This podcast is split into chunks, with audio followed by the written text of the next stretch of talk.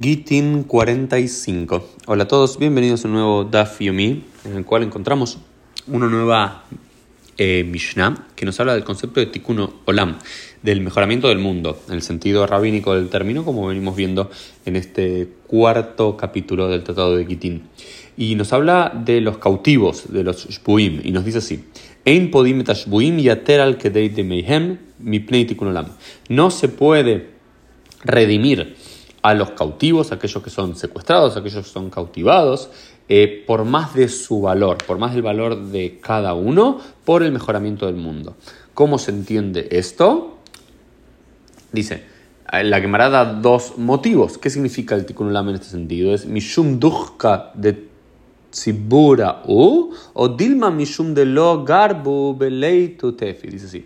Imaginemos que el enemigo, vamos a decir, no sé, el Estado de Israel. El Estado de Israel tiene a ciertas facciones del mundo palestino, del mundo árabe, en este conflicto que ya lleva más de 90 eh, años en conflicto. Entonces, eh, los, el enemigo decide secuestrar a israelíes. ¿No? Y decimos, no sé, que el valor de cada persona son 50 mil dólares, 100 mil dólares. Entonces se estipula, ¿no? En el mundo antiguo era más sabido cuál es el valor, no sé, los hombres salían más que las mujeres, o eh, los sabios más que los ignorantes. Hoy en día somos todos iguales, pero cada persona tiene su valor. Messi no va a salir lo mismo que yo si soy eh, secuestrado, ¿no? Todo depende del dinero de la familia, de la posición social y demás. Entonces, lo que podría pasar, decimos, que hay como un consenso en el mundo que cada secuestrado son 50 mil dólares. ¿Puede el Estado de Israel pagar 200 mil dólares o un millón de dólares por cada ciudadano que es secuestrado? Uno tendría que decir, sí, hay que salvar, hay que hacer todo, pero la millón dice, para por el mejoramiento del mundo no lo podemos hacer, por dos motivos. O bien,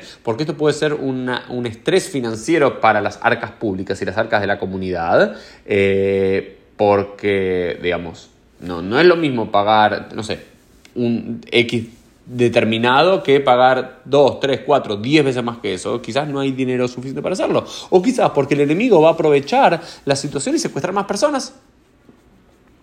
¿Sí? Puede eh, el enemigo decir, ah, los judíos, los israelíes no van a dejar a nadie atrás, en las manos del enemigo van a hacer todo lo imposible para eh, redimir a los cautivos, entonces vamos a secuestrar más personas. Entonces esto va a hacer que, ok, la buena intención de salvar a todos a cualquier precio va a hacer que otros sean secuestrados. Entonces la Gemara discute eh, los dos puntos. Al parecer, la idea general es que el motivo es para no incentivar el, mayor secuestro de eh, otros eh, conciudadanos sabiendo que la comunidad va a pagar cualquier suma por eso. Esto es la comunidad, pero después la Gemara nos dice que los individuos, no sé, se nos, se los habla de la historia de un tal Levi Bar Darga, que su hija fue secuestrada y él pagó 13.000 monedas de oro, ¿no? mucho más que el valor promedio de lo que se debería haber pagado. Entonces, un individuo puede pagar cualquier suma, pero la comunidad como tal no debería ser. ¿no? Por supuesto que es un, es un debate hasta, hasta el día de hoy eh, y hay muchas excepciones a esta regla y al final cada situación es única. No sé, hay rabinos en la Edad Media que eh, eran secuestrados por los, por los gentiles eh, de la zona y le, y le, pedían a su propia comunidad que no paguen dinero excesivo por ellos, porque si no iban a incentivar que otros sabios sean secuestrados. Está la famosa historia del Magadán de Rottenburg en este estilo, pero también vemos otros casos donde la comunidad judía hace todo lo que puede hacer, paga todo lo que puede hacer, cede todo lo que puede hacer para redimir a los cautivos, por lo cual hay una tensión en este sentido. Eh, y lo otro interesante es otra Mishnah que también aparece en la misma página, que tiene que ver, dice,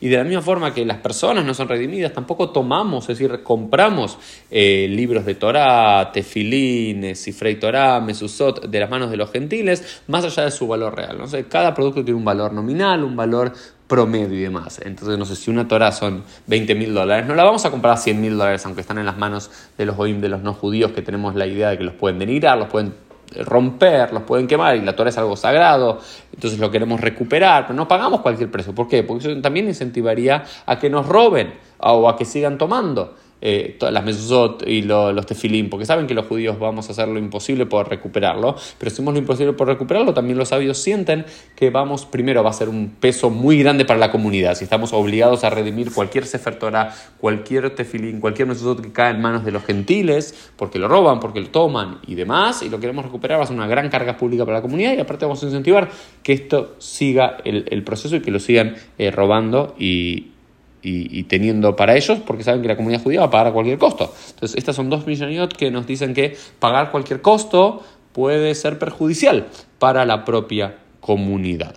Esto fue el Dafim del día. Nos vemos Dios mediante en el día de mañana.